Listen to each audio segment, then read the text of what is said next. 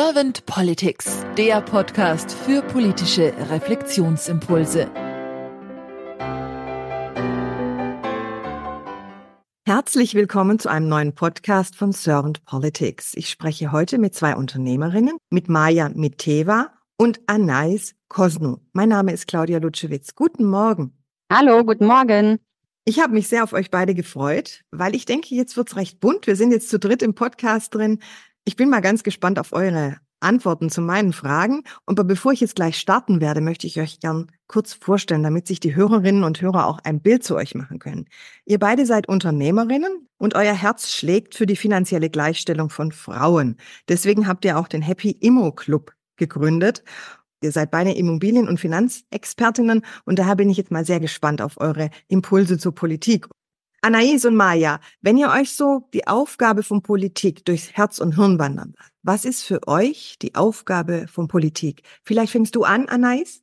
Also die Aufgabe von Politik ist für mich, eine Welt zusammenzuhalten, also Menschen zusammenzuhalten und Rahmen zu geben, in denen wir ähm, gut leben können und dieses Leben gut zu machen, ja, also besser zu machen, zu verbessern und zu schauen, wo brauchen Menschen Unterstützung, wo brauchen Systeme Unterstützung und wie, ähm, ja, wie können wir da von außen helfen. So, und dabei ist mir aber wichtig zu, also ich glaube, ich äh, finde wichtig, dass Politik ähm, Rahmen gibt und nicht zu sehr eingreift. Das ist so ein bisschen, fällt mir gerade auf. Ähm, ich habe mal so ein Buch gelesen, wie ähm, was französische Eltern anders machen als Deutsche. Und das ist in der Kindererziehung. Und das ist, ist mir wirklich gerade aufgefallen, das ist nämlich das. Also man sagt, so das Schlagwort für, zu französischer Kindererziehung ist, man muss einen Rahmen, man gibt einen Rahmen und dieser Rahmen ist streng, aber innerhalb des Rahmens muss man die Kinder machen lassen, ja, damit sie sich ausleben können und äh, selber lernen. Und eigentlich ist das das, was ich mir von Politik wünsche. Dankeschön. Maja, und was ist für dich die Aufgabe von Politik? Also für mich auf jeden Fall die Zufriedenheit der Bevölkerung, ne, dass die Menschen glücklich sind. Ich finde, äh, Bhutan hat so ein tolles Ziel. Ne? Äh, sie haben ein Ministerium äh, fürs für das Thema Glück. Und ähm, denen ist es wichtig, wie glücklich die Bevölkerung ist. Und ich finde, die Zufriedenheit der Bevölkerung spiegelt ja wieder, wie es dem Land geht. Und wenn das ein Ziel ist, ist es etwas, was, äh, was, wonach man auch als Regierung streben kann. Und das andere, was mir jetzt aktuell sehr wichtig ist mit allen diesen Kriegen, ist natürlich die Sicherheit äh, der Bevölkerung. Das muss auch ein Ziel einer Regierung sein und der Politik. Mhm, Dankeschön. Jetzt habt ihr beide so, also ich habe es auch bei Anais so ein bisschen rausgehört, dieser Mensch im Fokus, dieses Zusammenhalten, was ja viel mit Zufriedenheit und Sicherheit auch in sich birgt. Wie nehmt ihr denn beide gerade die Politik dann wahr? Anais, was meinst du? Wie siehst du die Politik gerade? Also im Moment sehe ich die Politik ziemlich ähm, reagierend, nicht so aktiv.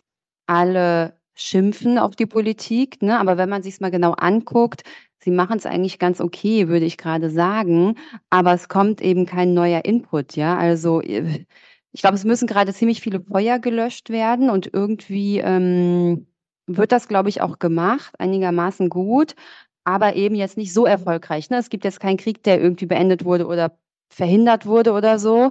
Trotzdem, wir haben jetzt hier die ganzen Krisen, Inflation und so weiter. Das ähm, wird einigermaßen gut gemanagt. Jetzt nicht top, top, aber es geht. Aber dafür gibt es keine Lorbeeren. Ja, also was ich sagen will, die Politik, die ist, macht ihren Job vielleicht gerade gar nicht so schlecht, wie man denkt, aber sie macht ihn auch nicht toll. Ja, das, so, das muss man auch sagen. Da fehlt mir schon so der Weg nach vorne und die ähm, Ideen, wie man, wie man ja, wie man auf die Strömungen, die gerade passieren, auch antworten kann, ja. Also da kann man auch nach Frankreich blicken. Macron geht schon anders damit um, ja, mit den ganzen rechten Bewegungen. Und ähm, ich weiß noch nicht, ob es besser wird, aber ähm, es ist irgendwie ein aktiverer Schritt, als das bei uns jetzt gerade ist. Also bei uns ist es jetzt hier irgendwie, oh Gott, in drei Ländern wird gewählt, AfD könnte die stärkste Partei sein und man diskutiert darüber, ob man sie ob man versuchen soll, sie zu verbieten, ja. Also allein, dass man darüber diskutiert, sie zu verbieten, finde ich schon, entweder wir verbieten sie, also entweder es klappt, dann verbieten wir sie.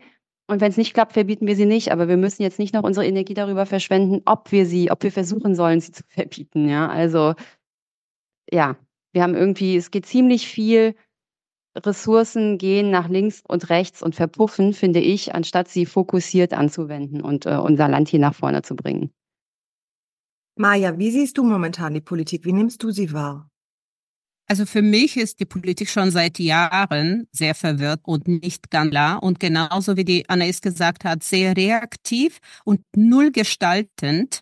Und für mich fokussiert sich die Politik wahnsinnig viel auf Regeln, Verbote, anstatt dass die einfach Anreize setzen und das, was die Annes am Anfang ganz toll gesagt hat, mit diesem Rahmen setzen.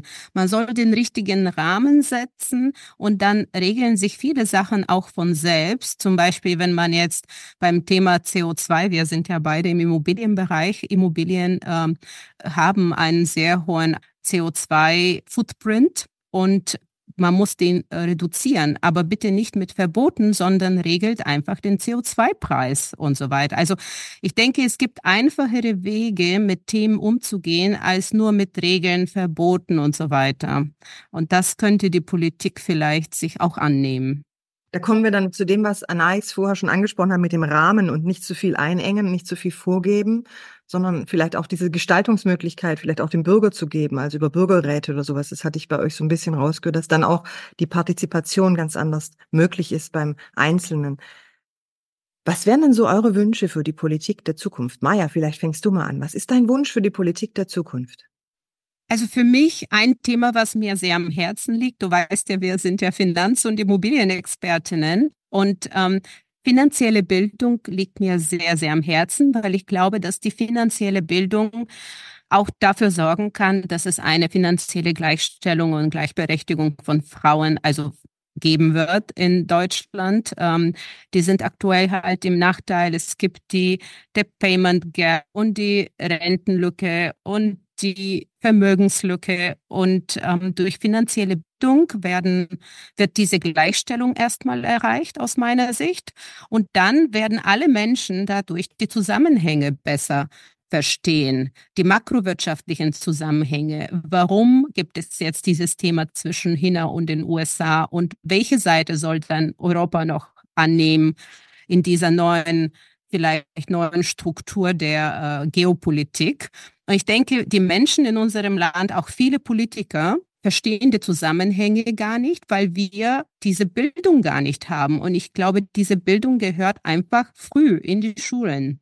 Hm, ja, also mein mein Thema ist natürlich auch finanzielle Bildung und dann ist es aber auch, ähm, Gleichberechtigung. Also, ich denke, dass, ähm, wir paar Themen haben, die noch gar nicht gelöst sind. Eben gerade die Gleichberechtigung, ja, zwischen zwischen den Geschlechtern. Das ist so ein Thema, ähm, das sollte schon längst erledigt sein, ist es aber immer noch nicht und das sollten wir jetzt endlich mal aktiv angehen. Ich glaube, dass es auch wichtig ist, sich zu überlegen, für wen machen wir die Politik? Also, wenn man sich mal überlegt, ja, wenn Maßnahmen, ähm, passieren, dann, ähm, bis das alles um also, bis bis das bis das greift, ja, da vergeht ja nicht eine Legislaturperiode oder sondern sondern mindestens zwei, ne? Also, irgendwie man hat eine neue Regierung, dann kommen die Gesetze und dann, bis dann irgendwie Wirkungen daraus entstehen, das dauert eben einige Jahre. Und ich finde, man muss sich wirklich überlegen, ähm, wen man reinnimmt in die Politik. Und ich will jetzt nicht sagen, dass ähm, ab einem gewissen Alter darf man nicht mehr wählen, aber die Diskussion ähm, fände ich sinnvoller, nach hinten irgendwann zu sagen, nee Leute, das ist jetzt aber die anderen wählen. Viel sinnvoller finde ich wirklich die jungen, die junge Generation mit in, ins Boot zu holen,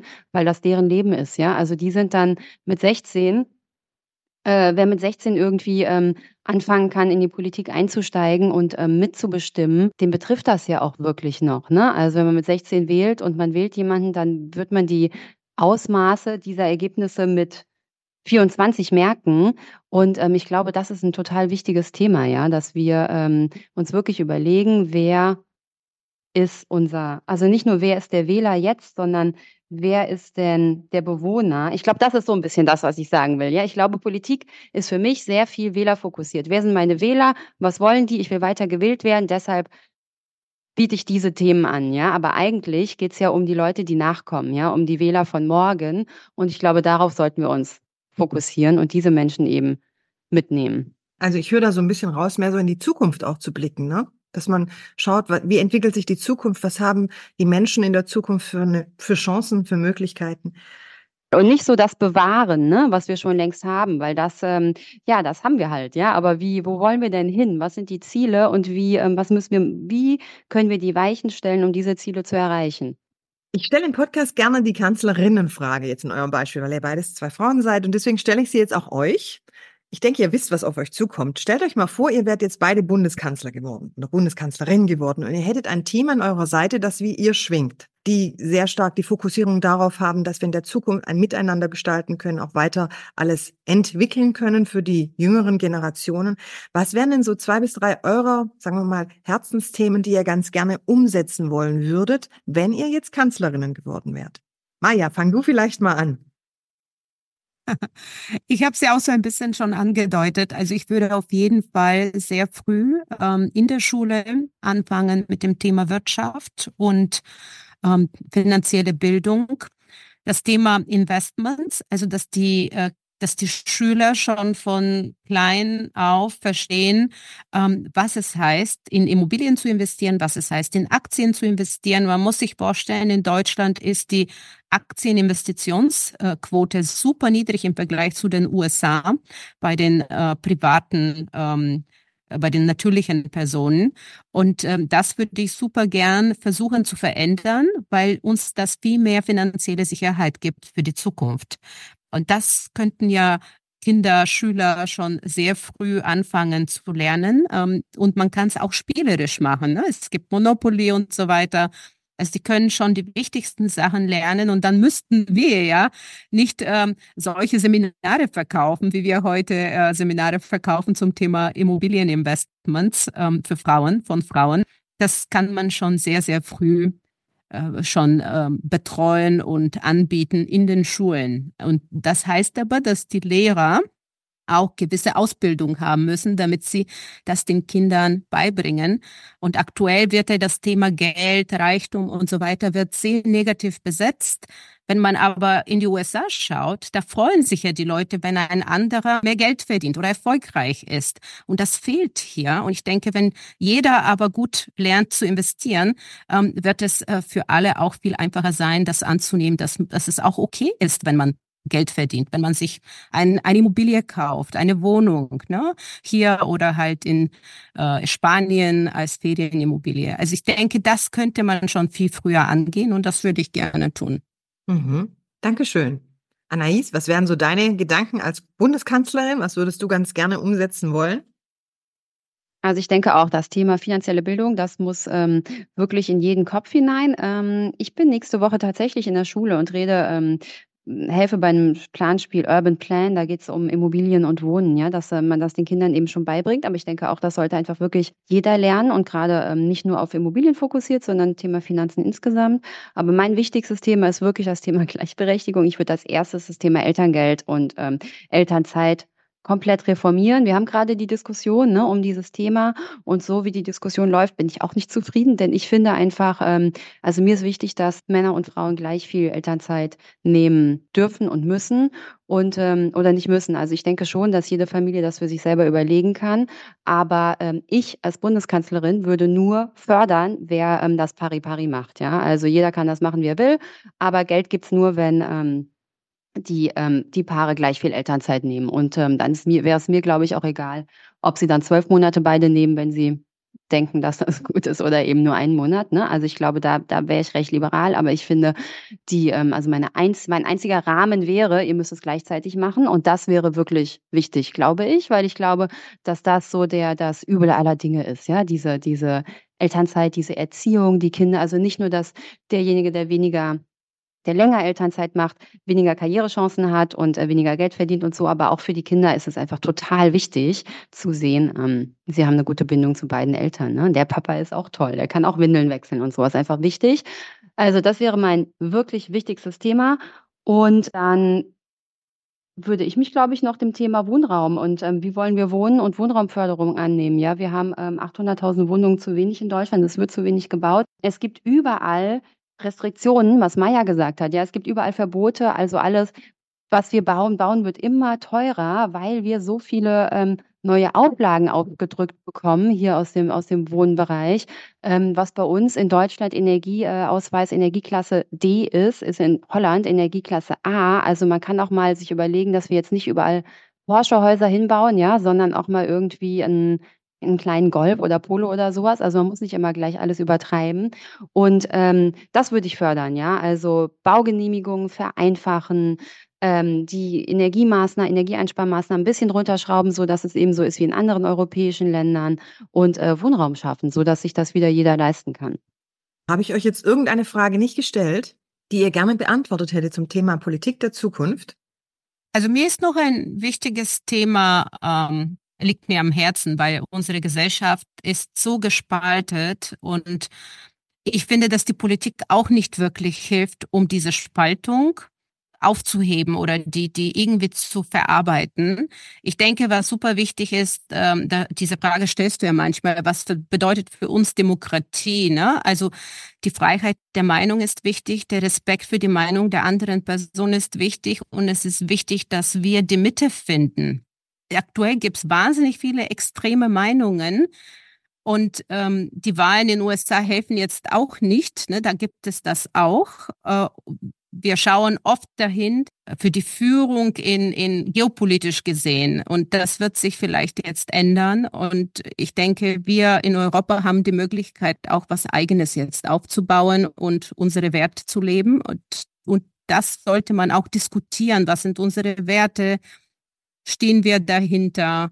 Ähm, und nicht immer äh, nach rechts oder nach links gehen. Die Mitte, die hört man gar nicht mehr.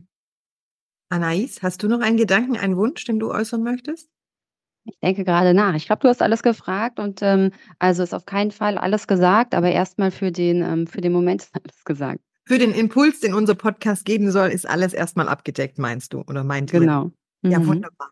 Dann danke ich euch sehr, sehr herzlich für eure Zeit und auch eure Bereitschaft, in unseren Podcast zu kommen. Und dann wünsche ich euch noch einen schönen Tag und sage bis bald. Dankeschön. Dankeschön für das Gespräch. Dankeschön.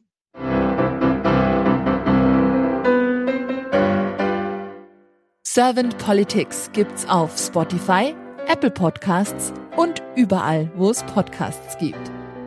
Abonniert uns gerne und hinterlasst uns eine Bewertung. Servant Politics, der Podcast für politische Reflexionsimpulse.